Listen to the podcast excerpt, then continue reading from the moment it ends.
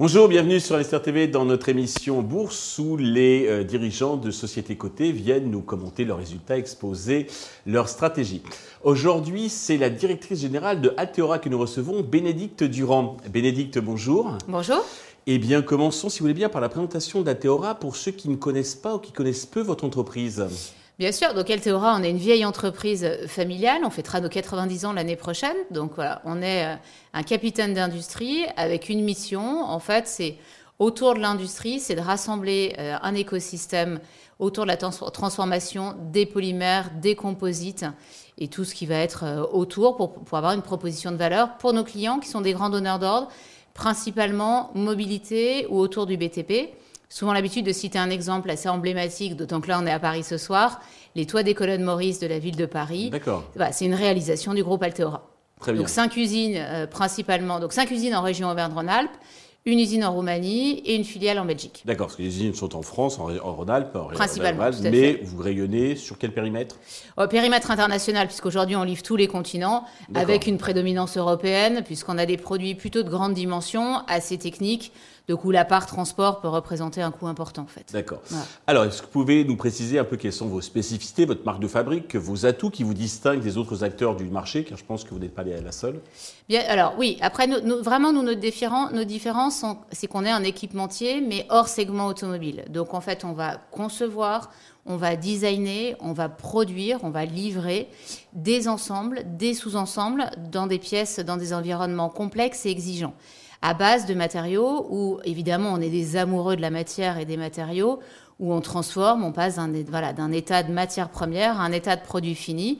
Et ça, pour nous, c'est important parce que c'est vraiment une offre autour de l'industrie. Puis je pense qu'on a quand même bien parlé de l'importance de la souveraineté industrielle aujourd'hui et toute la création de valeur en fait qu'on peut avoir autour de l'industrie.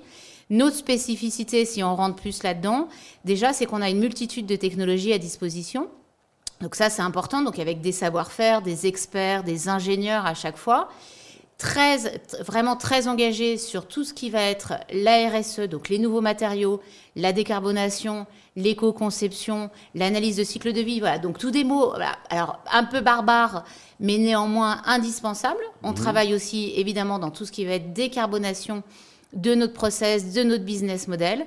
Et puis après, bah, c'est cet engagement sur le territoire. Donc quand je parlais de proposition de valeur, en fait, c'est toute la création de valeur aussi qu'on peut générer autour de nous. Le groupe aujourd'hui, c'est plus de 280 collaborateurs, c'est plus de 45 millions d'euros de chiffre d'affaires. Voilà, on, on, est, on disait qu'il manquait des champions industriels en France et de ces ETI, mais on est en train de passer de la PME à l'ETI. Donc on est à ce moment-là du, à ce moment-là du groupe. D'accord. Pour euh, l'alimentation en matière première, vous n'avez pas de trop de difficultés Non, parce qu'on a une supply chain euh, agile et dynamique, euh, donc on arrive à sourcer. Après, c'est plutôt une question de prix. Ça, c'est un autre sujet. Mais on arrive à avoir de la, à avoir de la matière. Évidemment qu'on a été voilà plutôt plutôt malmené hein, sur la partie vous sur la partie prix. La hausse sur les... On a répercuté, alors toujours avec un décalage, hein, parce que évidemment, voilà, ça ne se fait pas du jour au lendemain, et c'est vrai que ça se ressent aussi évidemment malheureusement dans notre performance 2022 qu'on aurait espéré meilleur, mais où on a une dégradation de notre marge brute. Alors justement, venons-en, vous avez publié donc votre résultat donc il y a quelques jours. Euh, dans les grandes lignes, qu'est-ce qu'il faut en retenir? Bah, Dans les grandes lignes, déjà, c'est qu'on a publié un plan stratégique 2021-2026 avec un cap 100 millions, 10% d'EBITDA. Que vous confirmez ce cap? Exactement, qu'aujourd'hui je confirme avec une première acquisition significative en fin d'année dernière, puisqu'elle fait un peu plus de 10 millions d'euros, et elle est relutive, donc euh, in fine, en fait, elle est dans les standards qu'on s'est fixés. D'accord. Voilà, donc ça, je pense que c'est quand même euh, une étape importante.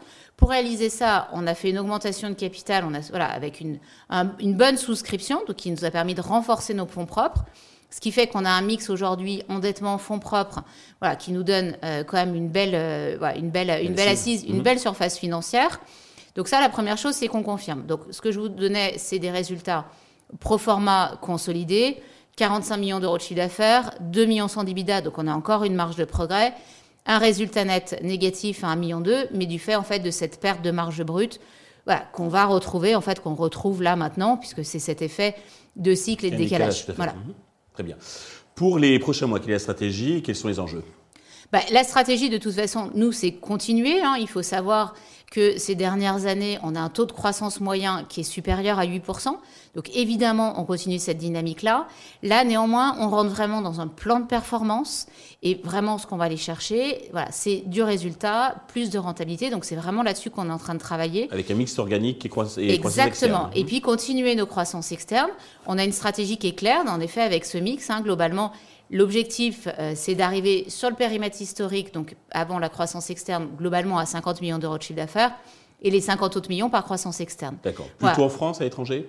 Alors, en France, alors pareil, on a donné des critères assez stricts, assez contraints, mais parce que euh, aujourd'hui, on sait qu'autour de nous, il y a ce qu'il faut. C'est non, seulement en France, mais même avec le siège en Auvergne-Rhône-Alpes. D'accord. Dans Altéora, on entend la région Auvergne-Rhône-Alpes. On tient notre territoire, on défend notre territoire et on défend une industrie de proximité. Vous avez bien raison. Voilà. Et donc. Euh, et vous avez déjà identifié les cibles potentielles on, a toujours quelques cibles. Enfin, je suis une fille, donc je fais des courses, donc euh, voilà, je prépare, je prépare toujours euh, mon environnement. Très bien.